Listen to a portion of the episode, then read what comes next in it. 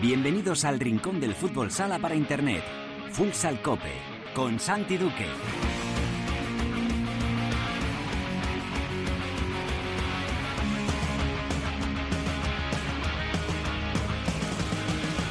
Hola, ¿qué tal? Bienvenidos a Futsal Cope, la casa del fútbol sala en cope.es.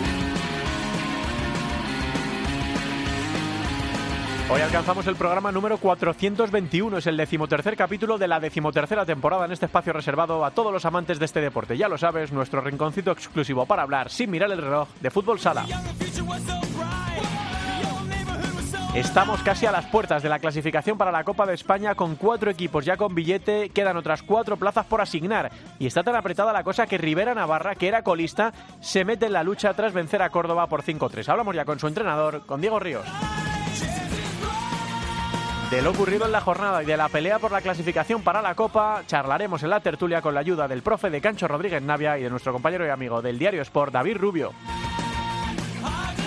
En Futsaleros por el Mundo, la directora Sendín nos lleva hoy hasta Italia para hablar con el jugador de Meta 5, Javi Alonso.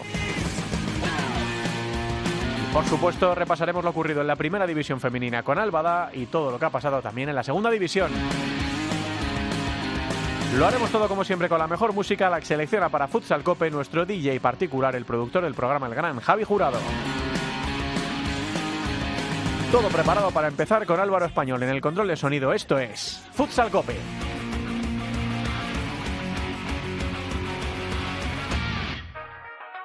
La primera división en Futsal Cope. Carretera y manta, lo que tanto me dolió, ahora se ve por el retrovisor. Tengo ruedas nuevas, asfalto de sobra, te busco a la hora. Amor de gasolina, amigo, medicina, ¿qué más puedo pedirle a la vida? Si te encontré buscando la salida, quiero una copa.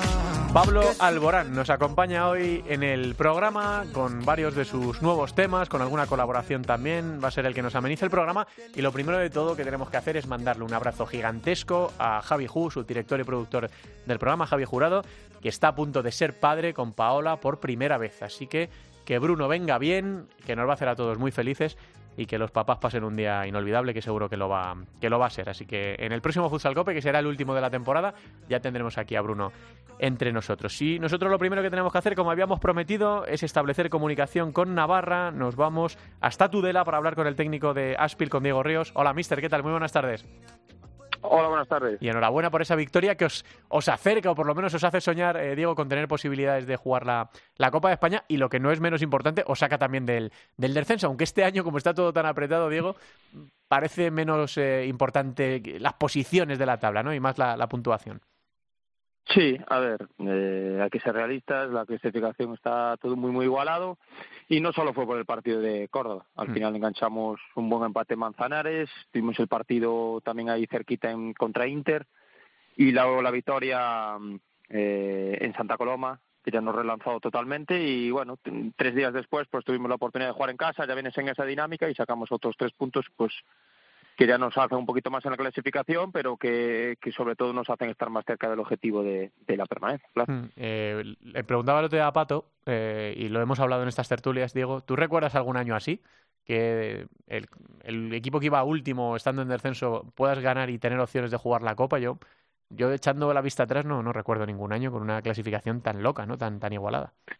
No, en los 12 años que llevo, tanto en primera como en segunda, y si me apuros en cuando estuve en segunda B también, no no lo recuerdo. Eh, es cierto que ahora parece que sí que se rompió esta jornada, un poco Sí. más en relación a los de arriba, pero hasta hace un, pues muy poquitas jornadas eh, estaba el propio Manzanares ahí, el propio Noria en los cinco primeros clasificados, y bueno, es que está muy difícil ganar dos o tres partidos seguidos. Y cuando entras en una dinámica de cuatro o cinco partidos sin ganar, pues te, te puedes meter abajo perfectamente.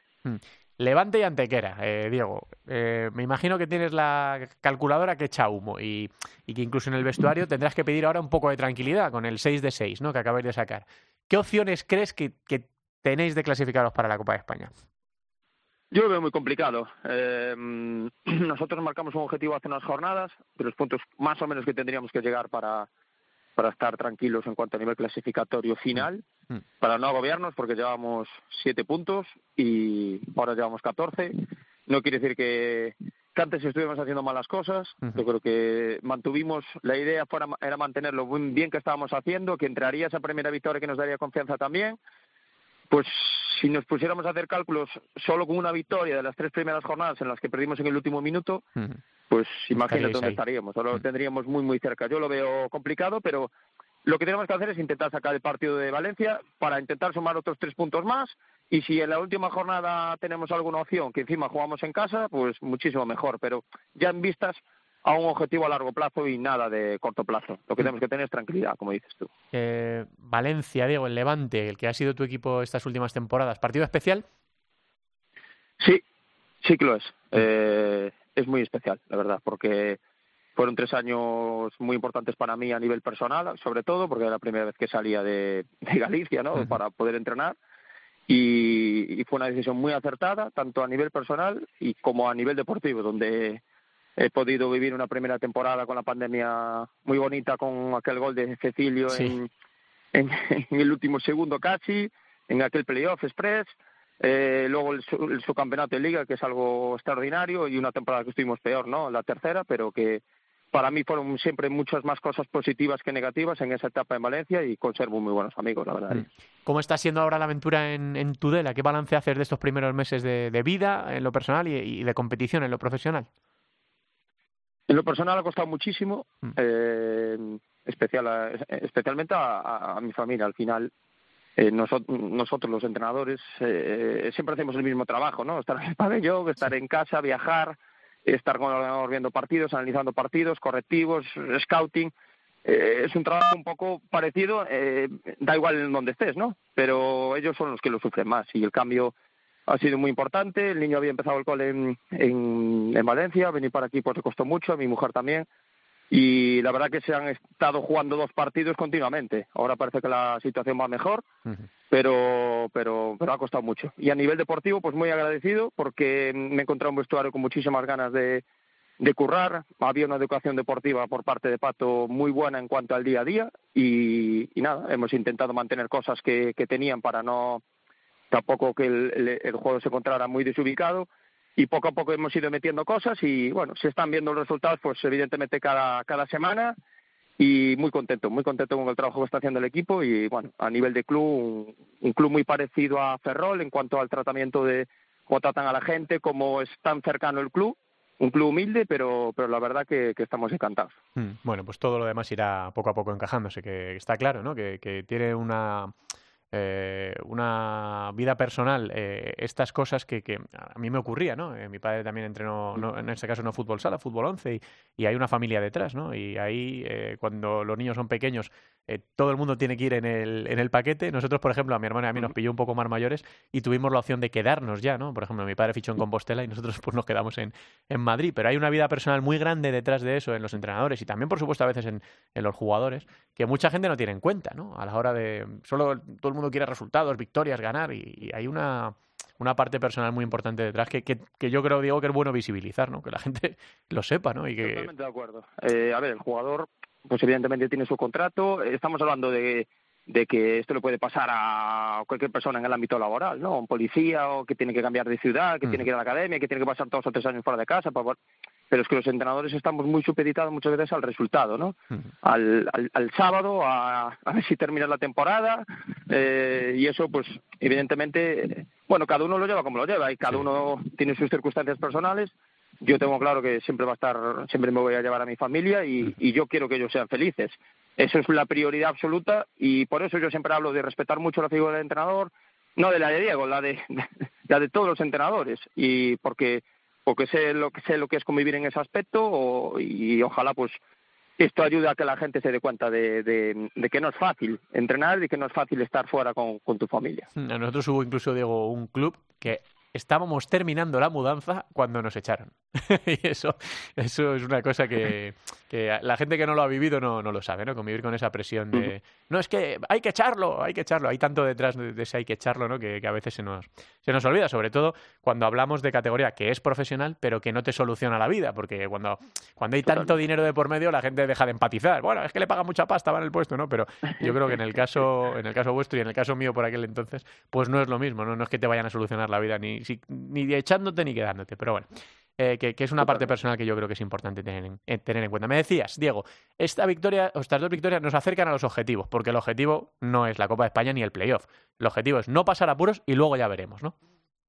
Sí, ese fue el objetivo que me dijo Samuel cuando, cuando me llamó, ¿no? Porque al final aquí había estado entrenador 10 años, que eso dice mucho de Pato y dice mucho también del club, ¿no? De, ese feeling que hubo entre ambos, de la figura del entrenador, la importancia también que le dan y, claro, yo le decía, pero venís de una temporada muy buena. Y bueno, también hubo temporadas que, era, que fueron peores, ¿no? Entonces, tenemos muy claro cuál es nuestro objetivo, que es eh, salvar la categoría, no tener problemas y poco a poco ir creciendo. Entonces, eso es lo que tenemos claro desde el principio y estas dos victorias pues no, nos han dado evidentemente más confianza, hemos llegado a un número de puntos bueno con respecto a la primera vuelta, pero éramos muy conscientes que este mes de diciembre teníamos, habíamos tenido un calendario bastante descompensado y este mes de diciembre era clave porque eran equipos que ahora mismo estaban más cerca nuestra, como era Industrias, como era Córdoba, como era el propio Levante o como es Suma, ¿no? que está peleando por la Copa, pero a priori era un equipo que iba a estar con nosotros. Entonces, eh, la idea era sumar en este mes de diciembre el máximo número de puntos. Llevamos eh, 6 de 6 y aquí intentar buscar los máximos puntos antes del paro. Hmm, la última, Diego, déjame que me aproveche un poco de ti para preguntarte cómo estás viviendo esta liga tan, tan igualada. Eh, está claro que eh, nos ha dejado una primera vuelta preciosa, con una última o dos últimas jornadas antes del, final, que puede ser tremendo para la clasificación para la Copa. Pero ¿cómo ves a, los llamados favoritos? ¿Cómo ves a, a, Inter y al Pozo, al que les, les, ha costado bastante arrancar? Ahora suman una, una buena racha a los dos. A un Barça que parece que le ha podido hacer un poquito de daño lo de la Final Four, pero que eh, bueno viene de golear a Jimmy Cartagena. Y a un Palma Futsal viviendo, Diego, la temporada de su vida, ¿no? Bueno, nosotros nosotros hemos estado dentro de todos los partidos, exceptuando tres que para mí hemos estado lejos de poder puntuar, ¿no? Mm. Que fue Barça, que, cuando fuimos, a mí me pareció que el Barça está incluso mejor que la temporada pasada, mm. con más profundidad de banquillo. Al final Jesús ya lleva un año con el equipo, el año pasado no pudo hacer pretemporada. No sé cómo es la situación ahora al perder un poco esa opción de Champions, pero creo que va a ser un equipo temible porque porque va a tener va a estar más enfocado, ¿no? En los títulos de, aquí y luego eh, Jimby y Palma fueron los otros dos partidos que nosotros nos quedamos lejos. Me parecieron equipos fuertes, Palma un equipo muy compensado, la confianza encima de pasar la Champions, no se le han escapado puntos eh, por este motivo, ¿no? De que al final cuando hay Copa de Europa pues se te pueden escapar puntos, no se les han escapado nada y creo que va a ser un rival a tener en cuenta. Y luego tanto Pozo como Inter, como dices tú, pues sí, es que básicamente la clasificación estuvo muy igualada porque este tipo de equipos perdieron puntos en el camino, ¿no? Que a lo mejor en otros años no, no lo hubieran perdido. Pero es que claro, ¿eh? es un temporada nueva, entrenador nuevo y los dos equipos y necesita todo un proceso para para poder asentarse. Se ha visto en las últimas jornadas que Inter pues ya ha cogido ese impulso, y el Pozo va a estar ahí, va, yo creo que se va a meter y va a ser un equipo que en cualquier competición o en la Copa pues nadie lo va a querer en el sorteo. Mm. Eh, Valdepeñas también, pues claro, es que atravesó muchísimos problemas de lesiones. Luego pues entras en esa dinámica que te digo que es ¿Qué, ¿Qué, rival le vas a ganar fácil, aunque juegues en tu pista? Eh, no existe eso esta, esta, temporada, está todo muy igualado y cuando entras en esa dinámica negativa es mucho más importante ya lo mental que lo que es el juego, ¿no? Y bueno, por eso ha estado tan bonita, porque para el espectador es preciosa eh, y creo que por ese es el motivo en el que ha estado tan, tan, tan ajustada. Diego, que me alegro de que la cosa vaya funcionando, tanto en lo deportivo como en lo personal, que ya sabes el cariño y la admiración que te tenemos desde hace muchas temporadas aquí en, la cadena COPE, así que seguimos hablando y como ya creo que es legal, que se lo decía el otro día a Pato, felices fiestas y que vaya todo muy bien en 2023. Un abrazo muy grande, Diego. Nada, muchísimas gracias a vosotros. Un abrazo. Diego Ríos, el técnico de Rivera Navarra, hoy protagonista en este inicio de Futsal COPE.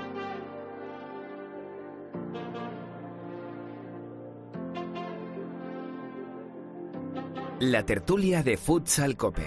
Somos de aquellos que gritan, no vamos de puros ni santos, nos gusta curarnos la herida a golpe de acordes y tragos. No solemos mentir por amor, porque amamos con uñas y dientes.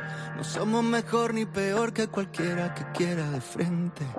Puedo perder y sentir que gané contigo. Con este disco que hemos escogido para el programa de hoy, Pablo grita su suerte y su felicidad al mundo. Suena voraces para iniciar nuestra tertulia. Te me encuentras, como te extrañe, te quedas.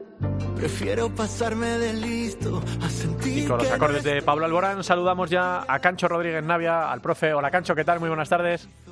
Hola Santi, encantado de estar otra vez con vosotros. Igualmente, Cancho. Y está también por ahí David Rubio, nuestro compañero y amigo de Diario Sport. Hola David.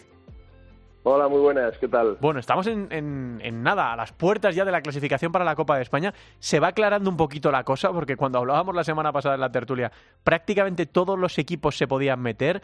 Ahora yo no sé si ya los tres últimos, que eso es Hidalgo Manzanares, eh, Sota y Real Betis Futsal, eh, todavía tienen alguna opción matemática, porque visto que Mantequera marca la clasificación para la Copa con 18, así que le saca 6 a falta de 6 para que termine la, primera vuelta del campeonato. Hay cuatro equipos ya que han conseguido billete, Barça, Mallorca, eh, Jimby y Jaén. Eh, otros cuatro que están bien posicionados, Inter, El Pozo, Viñalbal y como decíamos Bishoqueru Mantequera.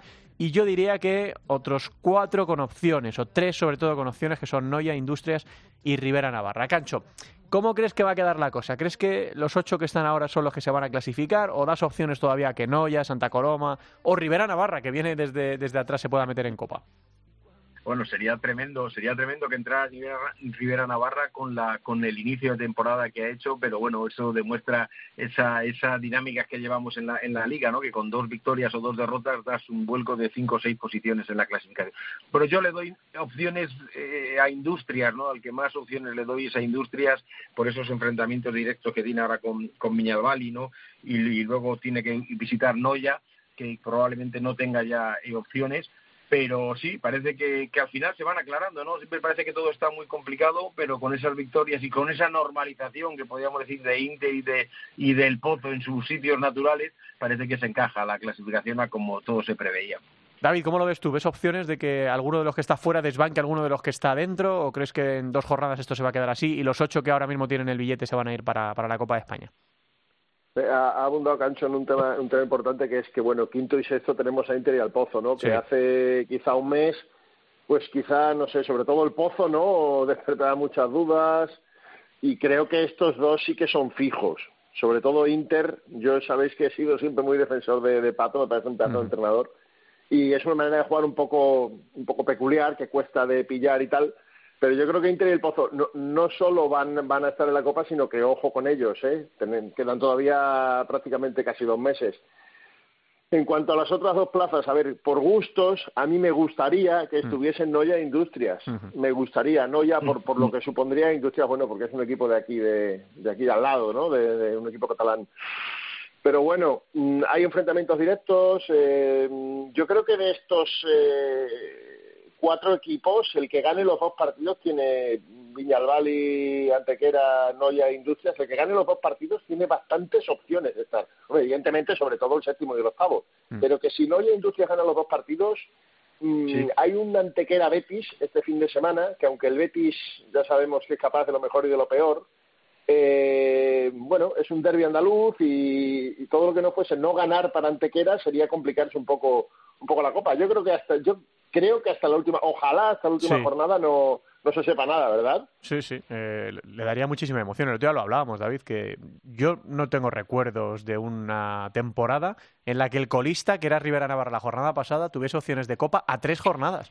O sea, ahora... Bueno, y es, es que hace, hace dos jornadas creo recordar una clase en la que entre el quinto, el sexto y el catorce había dos puntos. Sí, sí, es tremendo. Que Ahora sí que es verdad que se ha clarificado un poquito con el ascenso de Inter y el Pozo, que han ganado partidos equipos de abajo, que se han quedado un poco más descolgados, pero hasta hace dos jornadas, entre el quinto y el, y el, decimotercero había un partido. Mm.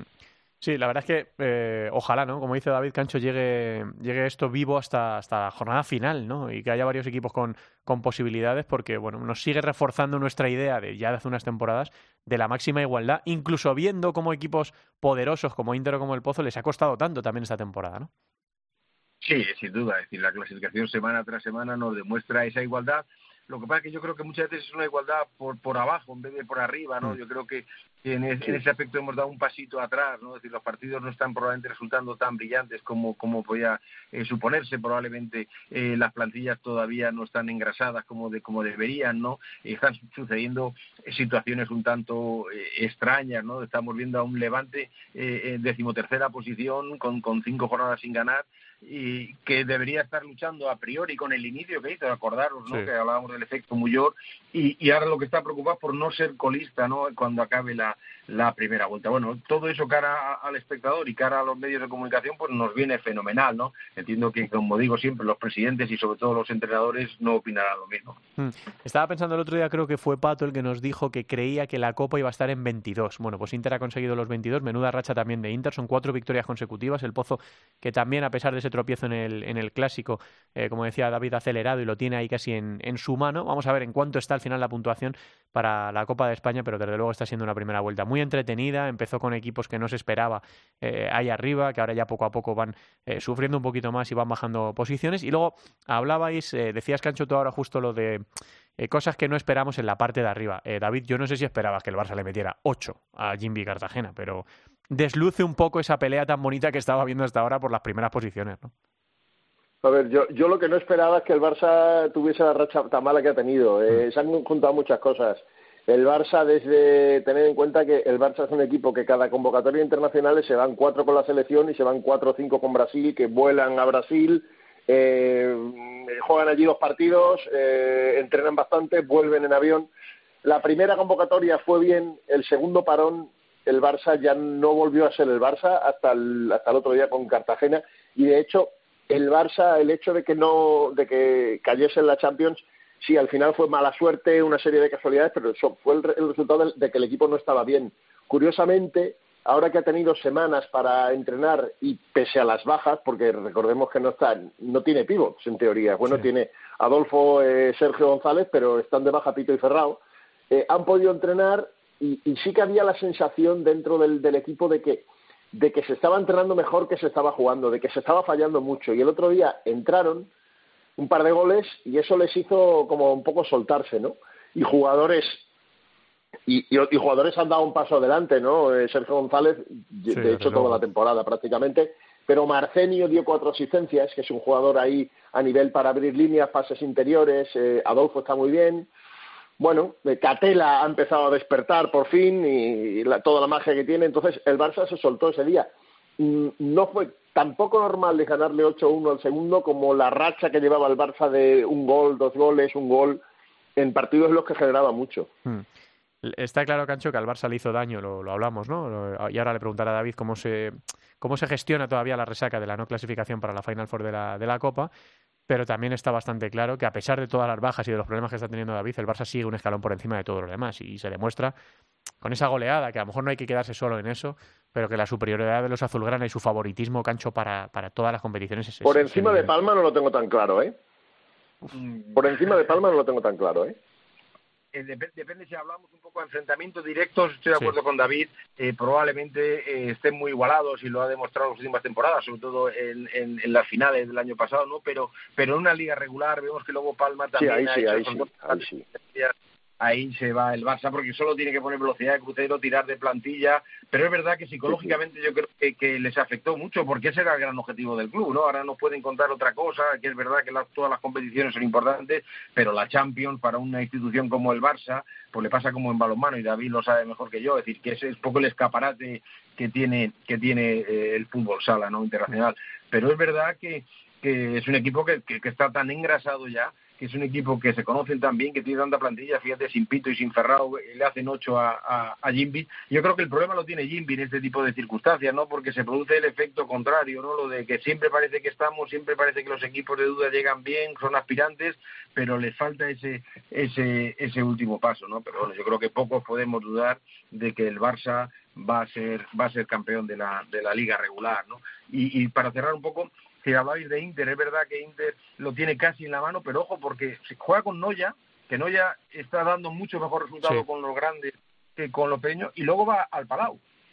Es decir, que esa carambola, pero que ya como está la liga, ya me espero cualquier cosa, se podría dar la carambola de que Noya le gane, con lo cual Noya gane el último partido en casa y a lo mejor el Barça, si no gana, el Inter no le gana en el Palau, se encontraría con los mismos puntos de Noya y luego entraría el Golaverax. Es decir, que, que, ojo que puede pasar muchas cosas todavía divertidas. Sí, sí, desde luego. En ese sentido, en ese sentido, aunque el Barça gane eh, mañana en Manzanares hmm. y, y, sea primero, el hecho de decir, bueno, ya sería primero para la fase regular, igual el Barça, no, no, porque al final Barça, eh, Palma, estos equipos eh, están luchando no solo por ser primeros en la, para la Copa y jugar el jueves, sino están jugando cada partido para ganar la fase regular. Entonces, mm, sí que podría ser que Inter, eh, Inter haría bien, tiene razón Cancho, encerrarlo, este, encerrarlo mañana, ¿no?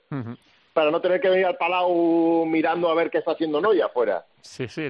Vamos a ver qué pasa en esta jornada, porque desde luego eh, puede que quede casi resuelto en esta jornada 14 o puede que nos vayamos a la 15. Quizá haya un partido dos o tres eh, especialmente interesantes, ¿no? El miércoles. Sí, sí, desde luego.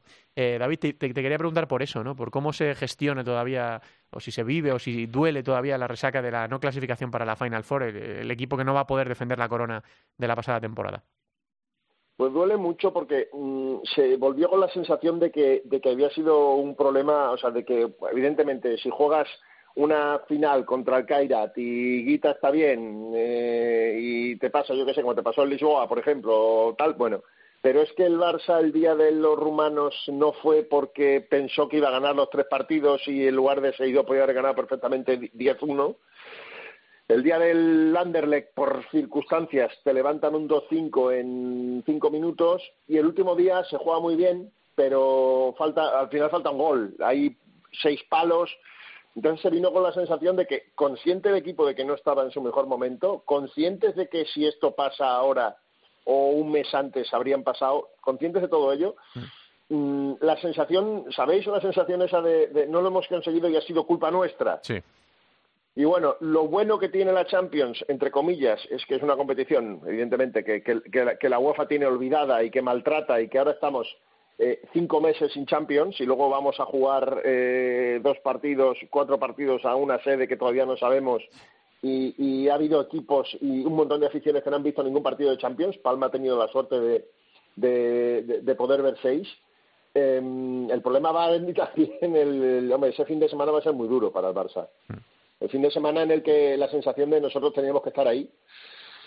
Pues bueno, eso sí, eh, supongo que evidentemente todos iremos con Palma como ultras, ¿no? Porque el, al final el, el, proyecto este tan bonito que creó Miquel Jauma puede tener un, el, su momento culminante, ¿no? En, la Final Four. Sí, sí, pero luego que sería un premio tremendo, ¿no? Y que en este caso eh, no tenemos el corazón partido porque hay solo un equipo español en la, en la Final Four, con lo cual, bueno, pues eh, Palma Futsal viviendo en su año histórico del debut una temporada que puede ser eh, inolvidable. Y como dice David Cancho, la UEFA una vez más maltratando el fútbol sala con las, los derechos de televisión, con las sedes, con, con, la falta de definición, de ilusión, de trabajo, ¿no? Es, es una cosa alucinante. Bueno, y es que hoy viene, viene a colación, es decir, y el hijo de la UEFA, que es la Real Federación, eh, sigue la misma línea, ¿no? Porque estamos con, con viendo que la sede de la Copa la sede de la Supercopa, todo es improvisado, todo es el último momento, no se piensa en los aficionados para nada, no se piensa en los equipos tampoco a la hora de planificar este tipo de eventos que son tan importantes, no se, eh, no, no está garantizado que haya televisión en la, en la Copa, es decir, al final, si, si, tu padre eh, no presta atención a, tus hijos, pues eso probablemente lo traslades tú también a los nietos, ¿no? Y es lo que está pasando, es decir, ese desprecio eh, por nuestro deporte se está manteniendo con una, con una impunidad, además que a mí me sorprende, ¿no? Porque yo mm. entiendo que tanto a nivel de clubes o a nivel de de, aficionados eh, deberían y, deberían de, levantar un poco la voz y decir, oye, merecemos por lo menos respeto y si no nos lo queréis dar, dejarnos lo que nosotros mismos lo autogestionemos. Pues Con el trabajo que costó organizarlo y reorganizarlo todo, ¿eh? Sí, sí, Con los años de trabajo que costó, ¿eh? La verdad es pues una cosa tremenda, tremenda. Eh. Es que David y Santi, es que el Wizzing que parece que es la prehistoria fue hace cuatro años. Es decir, es decir, y fue lleno, ¿eh? Lleno, ¿eh? 2018, sí, señor. Pero que parece que ha pasado... Bueno, a ver, eh, leíamos esta, esta semana en la página de la LNFS esa reunión de Javier Lozano eh, para tratar de terminar de profesionalizar el fútbol sala y decía Javier, si nos dan la profesionalización el fútbol sala va a ser un cohete y estamos seguros ¿no? de que si eh, se libera del yugo de la Real Federación Española de Fútbol y la LNFS puede volar sola, pues estamos seguros de que eso volverá a hacer cosas tan increíbles como llenar el Wizzing Center de, de Madrid con 12.000 personas para, para, ver fútbol sala. Os pregunto por la jornada número 14. Eh, hay partidos muy atractivos por eso, ¿no? Por la clasificación de la Copa de España, pero quiero que me elijáis cuál os gusta más. Esto empieza el viernes ocho y media. Eh, de hecho, es jornada unificada, ¿no? jornada unificada, ocho y media de la tarde el viernes. Bisóqueru Mantequera Real Betis Futsal. Sota Mallorca Palma. eh, Jimmy Cartagena Jaén, Quesos Hidalgo Manzanares Barça, Inter, Noia Portus, Apóstol, Industria Santa Coloma, Viñalbal y Valdepeñas, Córdoba, El Pozo y Levante Rivera Navarra. David, ¿con cuál te quedas? Hombre, me puedo quedar con dos. Sí, venga. Me tengo que quedar con el de Industrias. Vamos a ver si los de Xavi Closas le pueden ganar a Valdepeñas y, llegarían, creo, con opciones a última jornada. Y luego el que comentaba Cancho, hay un Inter Noia ahí, a ver, para mí pronóstico para Inter. Eh, pero bueno, mm, Noia no tiene nada que perder. Al final están 8 o 10 puntos por encima del descenso. No, menos, 6, 7. Sí. Pero bueno, que en principio a ver, todos pensábamos, pese al buen equipo, al final son cuatro solo, bueno, son muchos puestos, pero son cuatro. El que no ya en principio, como todo recién ascendido, estaría abajo, ahora está un poquito más cerca de la zona baja que en ningún momento. Pero bueno, supongo que va a Madrid sin nada que perder. Inter le van las cosas muy bien, pero si se viese por debajo, veremos esos dos partidos. Industria, bueno, Industria tiene que ganar, está siendo demasiado irregular, es un equipo muy joven, y bueno, si no le gana Valdepeña, se despide de la Copa, creo. Sí, yo diría que también. Habría que echar ahí más cuentas, pero yo diría que también. Cancho, ¿con cuál te quedas tú? Bueno, David ha elegido primero, ha elegido bien, pues yo me quedo por, la parte de abajo, ¿no? Yo creo que hay dos encuentros ahí, ese derby andaluz, ¿no? Entre el Bishoker y un Real Betis, que sorprendentemente está el último, fíjate, con el entrenador que tienen, con una plantilla, yo creo que para estar más arriba, pero es que lleva, es que lleva cinco jornadas sin ganar el, Betis de, Bruno, ¿no? Y también me quedo con un morbo de ahí por abajo, por el, el Levante con el Rivera, por esa vuelta, esa vuelta de Diego Ríos a, Paterna, por esos dos equipos que deberían ser eh, sobre todo Levante, eh, equipo de, Copa, de estar peleando por la Copa y lo que está peleando por, por el Farolillo, cuatro jornadas también sin ganar, llevan los de Sergio Muyor. Entonces, sorprende un poco que dos equipos como el Real Betis y el Levante, con muchas aspiraciones, dos equipos de fútbol que se supone que tienen esa estructura y ese presupuesto un poco acorde a, esos objetivos, pues estén luchando por, por salir del pozo. Bueno, pues lo veremos, ¿no? Vamos... sí, David yo, yo, yo no me escondo, yo, yo soy del Betis, o sea, que lo digo claramente. Eh, sí que es verdad que el Betis no se esperaba que estuviese abajo, pero creo que es la segunda temporada seguida que no se esperaba que estuviese abajo y está abajo. Luego, quizá eh, hay algo que en la composición de la plantilla que, que, que, no se ha hecho bien, porque mm. con dos entrenadores diferentes, eh, bueno, incluso el primer año con un montón de entrenadores, porque estuvo Daniel, luego tal, el Betis está siempre abajo. Mm, entonces, pues a lo mejor no sé. Y tú ves la plantilla, evidentemente, y yo coincido. No es una plantilla para estar abajo, pero curiosamente está siempre abajo. Mm. Sí, llama la atención, la verdad, es que lo, lo del Betis, eh, con, un respaldo tan bueno, con, un proyecto tan bonito, que esté pasando las dificultades que, está pasando. Vamos a ver qué hace este viernes en su visita a Humantequera. Bueno, pues eh, vamos a ver también qué nos depara esta jornada número 14. Como dice David, aquí se puede quedar la cosa eh, bastante definida o no, se puede quedar la cosa que arde, con equipos todavía sufriendo para conseguir el billete para la competición más bonita del año, para la Copa de España. Muchísimas gracias, Cancho, David, por estar en esta tertulia del 421 de Futsal Cope. A vosotros, Gracias un a Igualmente. Un abrazo grande. Seguimos avanzando, Álvaro.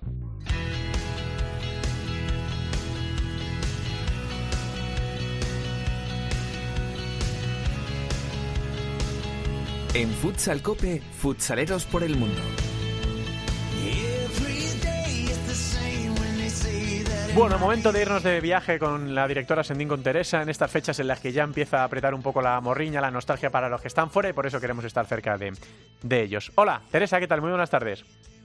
Muy buenas tardes. Pues sí, nos vamos a ir hasta Italia para visitar a uno de los jugadores que ya lleva un par de temporaditas por allí, por la aventura italiana, y que está haciendo las delicias en el calcio C5 como jugador del Metacatania. Y creo que ya nos escucha Javi Alonso. Javi, ¿qué tal? Hola, buenas tardes, Teresa.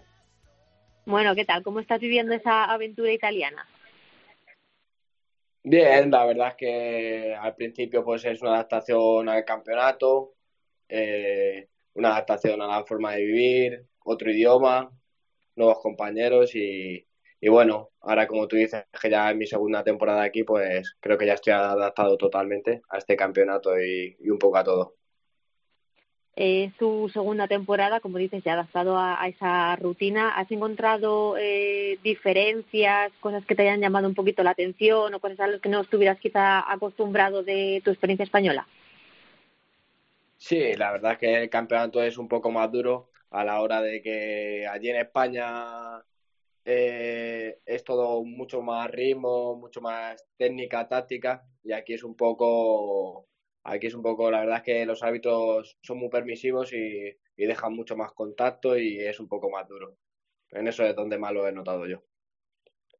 Actualmente estáis eh, séptimos en la clasificación. ¿Cómo eh, estáis valorando todo lo que está sucediendo esta, esta temporada? Pues bajaron una regla de siete extranjeros que se podía jugar en este campeonato a cinco y sí que es verdad que al bajar los extranjeros estamos jugando mucho más minutos, los cinco que estamos, hay más lesiones, más viajes, más partidos porque hay una Copa de Divisiones también y, y bueno, ahí vamos, creo que estamos a dos, tres puntos del cuarto, del tercero, está todo muy igualado y, y dos, tres partidos ganas y te pones arriba y dos, tres partidos pierdes y estás ahí en mitad. Pero sí, muy bien. ¿Tu experiencia ya en estas eh, dos temporadas está haciendo lo que, lo que esperabas? Eh, ¿Está cumpliendo un poco tus expectativas a la hora de adentrarte en esta aventura internacional?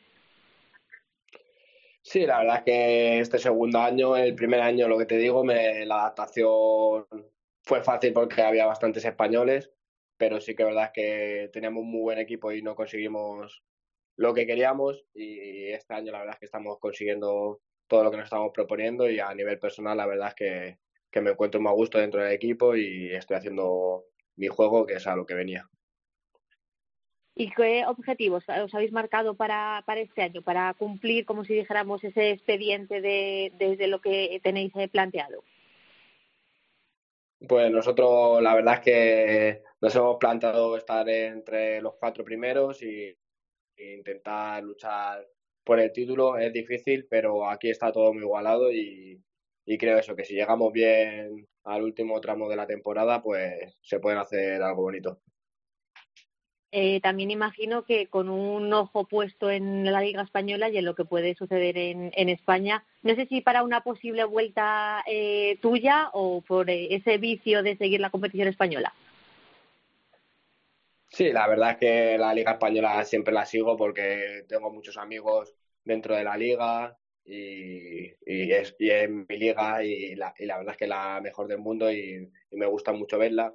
Y, sí que es verdad que hay equipos que me llaman para volver y eso, pero, pero ahora mismo estoy aquí muy a gusto y, bueno, eh, lo veo un poco todo también porque el día de mañana seguramente que vuelva. Eh, Javi, ya la última, ¿cómo, ¿cómo, es la vida en Sicilia? ¿no? Que hay mucha gente que se, estará preguntando que a nivel personal, hablábamos con Diego Ríos ahora de lo que le ha supuesto, por ejemplo, el cambio a él de irse de Valencia a Tudela y para su familia. ¿Cómo lo estás viviendo tú? Ya no te digo a título profesional, sino a título personal. ¿Te gusta? ¿Estás cómodo? Eh, ¿Hablas un poco el idioma? Sí, la verdad es que Sicilia es muy bonito, es una isla que siempre tiene un clima muy cálido. Eh, yo me adapto muy bien porque soy una persona que, que es muy extrovertida dentro del grupo y, y entre que hablo un poquito español y un poquito italiano, pues, pues hace un poquito de gracia, la verdad, pero cada, día voy aprendiendo más. Me cuesta un poquito más los verbos, pero ya entiendo todo y así de así hablo un poquito con todas las palabras que me sé, pues me entiendo muy bien con los compañeros y nos rimos mucho. Bueno, pues a disfrutar, ¿no? Que siempre lo decimos que cuando le echas el valor que hay que echarle, el coraje que hay que echarle para irte de casa y de salir de esa zona de confort, pues la experiencia a nivel personal siempre es algo que también te, llevas en la, en la mochila. Javi, que eh, ¿puedes volver para las fiestas a España o te quedas por allí? Nos toca quedarnos por aquí porque jugamos 22, 28, siete, no me, no me, no me coinciden los vuelos tampoco para poder ir, solo me coinciden dos días y al final más que desconectar es más el ir, volver, un poco de estrés y, y, prefiero quedarme aquí con la familia, que la tengo aquí, y, descansar. Qué bien, pues nada, navidades sicilianas para otra experiencia en el, en el Zurrón. Javi, nos alegramos de que vaya todo muy bien. Un abrazo muy grande y felices fiestas. Vale, un abrazo muy grande. Javi Alonso, jugador del Meta Catania, eh, disfrutando de la aventura en, en Italia. Eh, yo no sé, nos queda un viaje, Teresa. No sé qué tienes en la cabeza para eh, despedir el año de Futsal Cope, si lo puedes decir. Pues algo se me, se me ocurrirá porque seguro que tenemos opciones eh, buenas y, curiosas, sobre todo en este año que hemos vuelto a retomar un poquito ese, esos viajes al, extranjero con muchos más españoles esta, esta temporada. Así que tendremos que despedir el año como merece. Pues claro que sí, lo, lo haremos la semana que viene. Gracias, Teresa. Un beso. Un beso, hasta luego. Vamos a hablar con Albada de lo que está pasando en la primera división femenina. En Futsal Cope, Fútbol Sala Femenino. Tienes el arma más letal. Sabes cómo hacer que me enganche cada vez que te vas.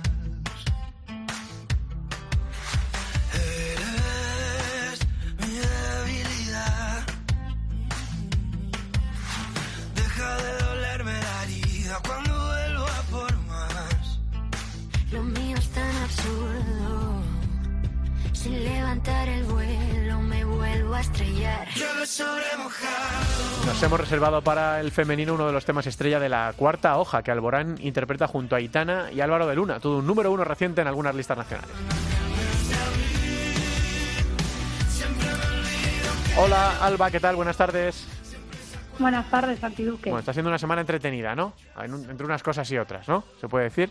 Bueno, siempre, ya sabes, eh, nuestra vida es así, entretenida. El otro día tuve y la divertida. suerte, tuve la suerte de presentar con Alba la última gala, que va a ser la última gala de premios de FEMAFUSA, de la Federación Madrileña de Fútbol Sala, que ha unido sus caminos a la Real Federación de Fútbol de, de Madrid. Así que a ver si la Real Federación de Fútbol de Madrid trata bien al fútbol sala, eh, no como ocurre con la Real Federación Española de, de Fútbol. Y allí estuvimos, en Getafe, pasando la tarde con un montón de chicos y de chicas, desde prebenjamines hasta senior, que se llevaron sus merecidos premios de 2020 y 2021, los que no pudieron recibir por la, por la pandemia, y pasamos una tarde de, de- de lo más agradable, ¿verdad, Alba?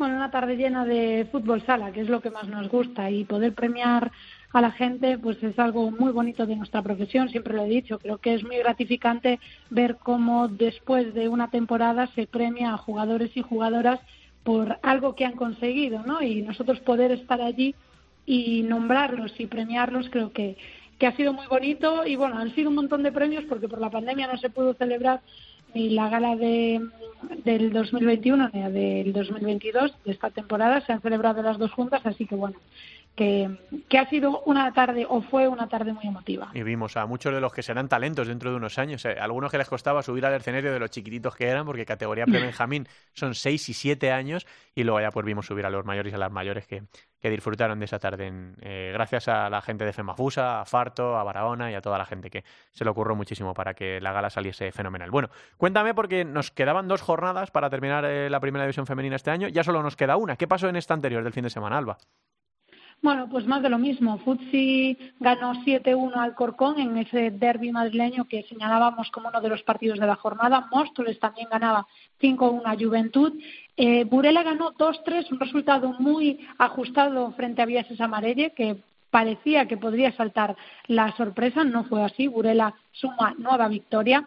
Eh, Alcantarilla también ganaba 4-1 a Marín, que son dos de los equipos que a principio de temporada poníamos los focos porque fueron de los equipos que más fichajes realizaron durante el verano. Eh, derrota de Teledeportivo 0-4 frente a Melilla Torreblanca, que sigue ahí al frente de esos cuatro primeros equipos a ver quién consigue ponerse y meterse en puestos de playoff. En otro de los partidos que habíamos señalado, Pollo ganó 2-0 a Roldán, un partido emocionante. Y Ourense ganaba 0-4 a Majadahonda, se aplazó el partido entre Sala, Zaragoza y Leganés. Así que esta jornada 12 que se disputó el pasado fin de semana nos deja a Futsi primero, único que ha ganado 12 de 12, segundo y tercero Burela y Pollo Pescamar que llevan 11 de 12, es decir, muy igualado números brutales. En cuarta posición, ahora mismo a ocho puntos, es cierto que hay un margen, pero bueno, estaría y entraría en puestos de playoff está Melilla Torreblanca y en puestos de descenso, de momento, Rayo Majadahonda. Sala Zaragoza le falta un partido y está empatado a puntos, pero de momento está en ese equipo que se salva, que marca la permanencia. Rayo Majadahonda, Teledeportivo y Juventud serían los equipos que descenderían a la segunda división. Y vamos a fijarnos en los partidos que destacas de la última jornada del año, Alba. Bueno, pues plato fuerte para terminar el año, antes de ese parón navideño, que todo el mundo se vaya a descansar y a disfrutar de la familia. Hay un Melilla Torreblanca, Pollo Pescamar, tercero contra cuarto. Vamos a ver si Melilla consigue, eh, ya que juega en su casa, una victoria y que sea la segunda de Pollo. Sabemos que Pollo está consiguiendo números brutales, así que para mí partido destacado. Pero es cierto que hay otros dos derbis madrileños que aunque ahora mismo haya diferencias en la clasificación, siempre son eh, partidos emocionantes porque hay mucha revancha y, eh, entre jugadoras que han estado igual en otro equipo, que es el Futsi eh, Móstoles y Alcorcón Leganés. Son los otros eh, partidos que destacaría del fin de semana. Y luego, lo hablábamos la semana pasada, que estábamos pendientes de partidos de amistosos de, la selección española femenina, que jugó martes y miércoles, Salva, contra Japón, si no me equivoco, ¿no? Contra Italia. Contra, Italia, perdón, contra Italia. Sí, contra Japón hemos jugado recientemente, eh, pero la verdad es que la selección está preparando muy bien el europeo, ha conseguido eh, tener partidos amistosos contra selecciones fuertes como Japón, como Portugal, como Italia. Son selecciones que, que bueno, que a pesar de no ser top mundial, porque el fútbol sala recordamos que no tenemos un mundial, pues sí son eh, jugadoras que tienen experiencia y que bueno que, que tienen eh, un gran recorrido dentro del mundo del fútbol sala. El martes empatábamos a dos, es cierto que nos quedamos así con una sensación un poco agridulce porque España es, un, es una selección mejor que, la italiana, pero eh, se nos atragantó un poco el partido, empatamos a dos con un gol de Irene Córdoba en el último minuto pero es cierto que el partido del miércoles, pues bueno, ya fueron otras sensaciones, aunque empezamos perdiendo y ahí saltaron algunos fantasmas, porque aunque es un partido amistoso, no se quiere perder nada, hay que preparar la Eurocopa en todos los partidos que tenemos. Eh, Irene Córdoba marcó dos goles, Peque otro y conseguimos ganar 3-1, así que bueno, sensaciones buenas en este último en estos últimos enfrentamientos de preparación para la Eurocopa de este 2022. Vamos a ver con qué nos depara el 2023, porque recordamos que en marzo en Hungría tenemos ese eh, esa Eurocopa, tercera Eurocopa, hemos ganado las dos anteriores, así que todos los focos siempre puestos en la selección española y nosotros animándola porque evidentemente es un lujo y un orgullo que una selección como la nuestra pues esté eh, dentro del top europeo, ojalá que pronto en el top mundial.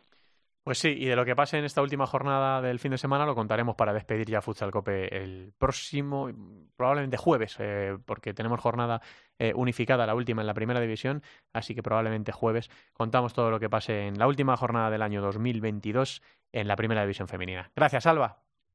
Gracias, hasta luego. Estamos acabando.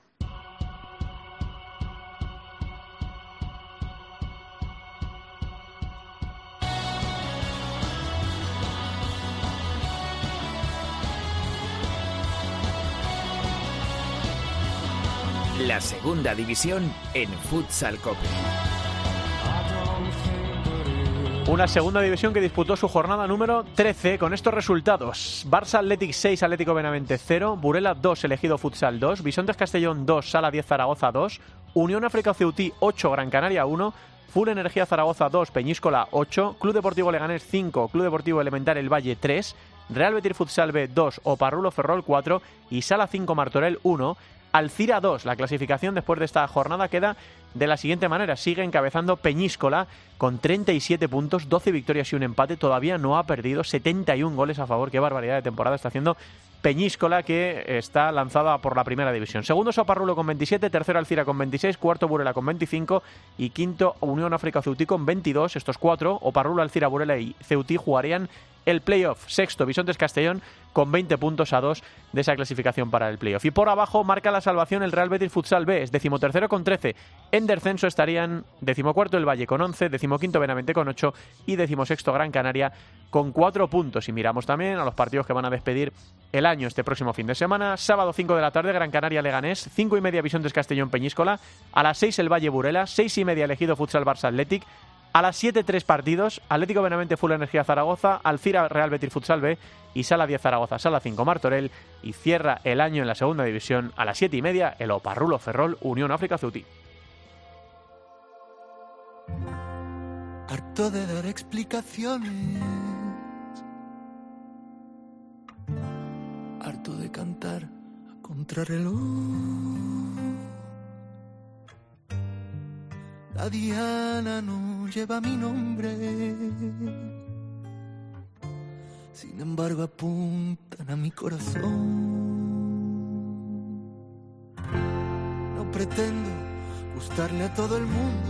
Y cerramos el programa con otro temazo del sexto álbum del artista malagueño Pablo Alborán, con otra canción de esas en las que, como dice él, habla de amarse con uñas y dientes, sabiendo que en la vida siempre hay alguien ahí. Ni un segundo lo dicho, que este programa, este 241, va para Javi y para Paola y para Bruno Jurado Albadalejo, que hoy va a venir al mundo en este 15 de diciembre y tendremos uno más en la familia de, Futsal Cope. Gracias a todos por estar ahí. Todavía nos queda una parada antes del final de año. Un abrazo, hasta luego. te cantaré al amor cuantas veces haga falta. Tú y yo sentimos lo mismo si apago las luces de la fama. A batir, a batir las alas. Sueño lo que quiera, fuera y dentro de mi cama. Si tú no sabes qué quieres, no me culpes de tu rabia. Me dejo el miedo en el tintero. Más paciente de lo que creí. Empujarnos por quien va primero. Es caerse antes de subir. No hay historia interminable. Ni vivimos en torres de marfil. Protégete de los cobardes que muerden antes de aplaudir.